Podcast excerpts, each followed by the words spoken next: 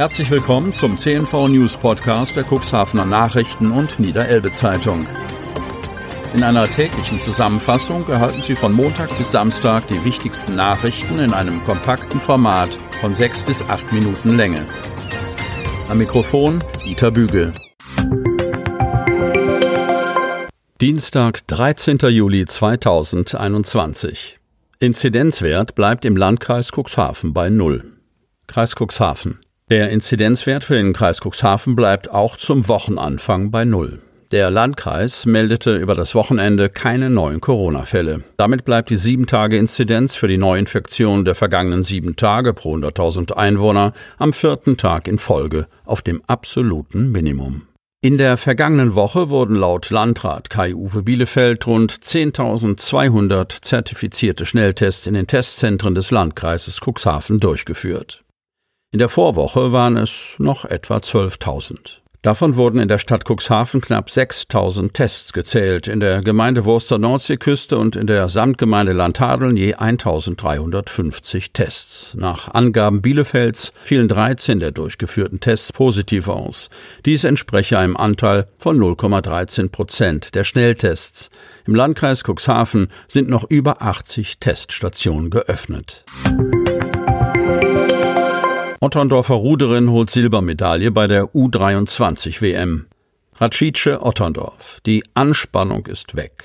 Nach dem letzten U23-Rennen ihrer Karriere ist die Otterndorferin Antonia Michaels erleichtert. Bei der Ruderweltmeisterschaft im tschechischen Racice krönt sie sich mit einer weiteren Silbermedaille, wahrscheinlich der letzte Erfolg bei einer großen Meisterschaft. Denn die 22-Jährige denkt über ihr Karriereende nach, während diese für die zweite Otterndorfer WM-Starterin Rike Hülsen gerade erst richtig beginnt.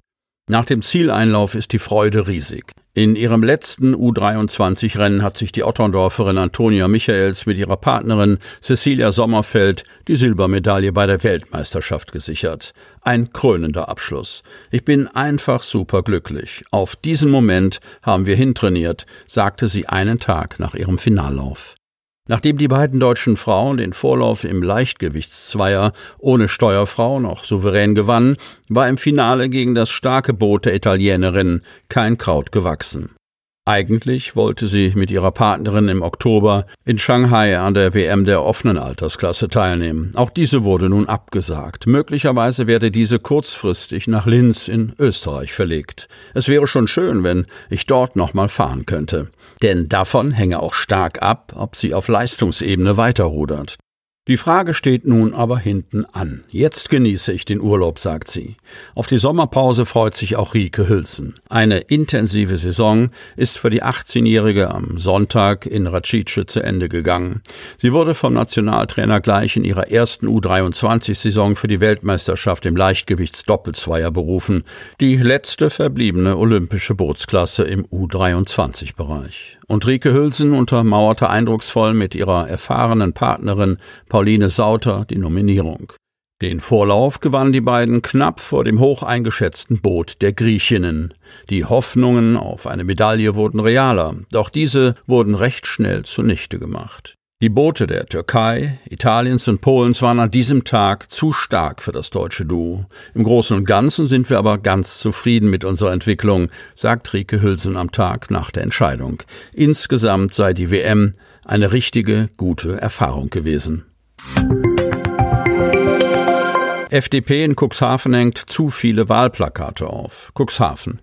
Die FDP in Cuxhaven hat über das Wochenende schon reichlich für die Kommunalwahl im September plakatiert. Dabei haben die Liberalen offensichtlich zu viele Plakate aufgehängt. Was den Umfang angeht, scheinen die Helfer der FDP dabei über das Ziel hinausgeschossen zu sein, wie am Montag auf Nachfrage aus dem Cuxhavener Rathaus bestätigt wurde. Doch das quittiert der liberale Günther Wiechert mit einem Augenzwinkern. Wichtig ist nur, dass wir wahrgenommen werden. Und ich denke, das haben wir geschafft. Wiechert mobilisiert. Er ist der neue Kreisvorsitzende und will für die FDP in den Bundestag einziehen. Zusammen mit einem Helferteam ist der 55-Jährige am Sonntagabend um 23.30 Uhr von seinem Hof in Holte-Spangen aus mit einem Traktorgespann losgefahren, um die Wahlplakate aufzuhängen. Bis zum Morgen waren wir fertig damit, erzählt Wiechert.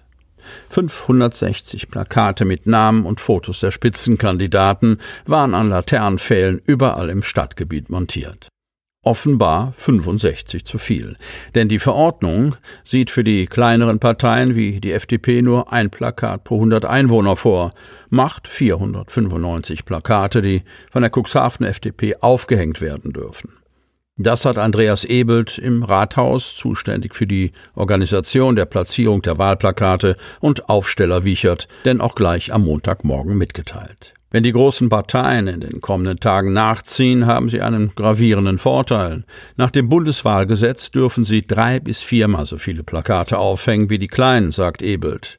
Der organisatorische Rahmen ist ansonsten für alle gleich, vor allem was die Abstands- und Höhenregeln angeht. Und noch eines ist in Cuxhaven geregelt.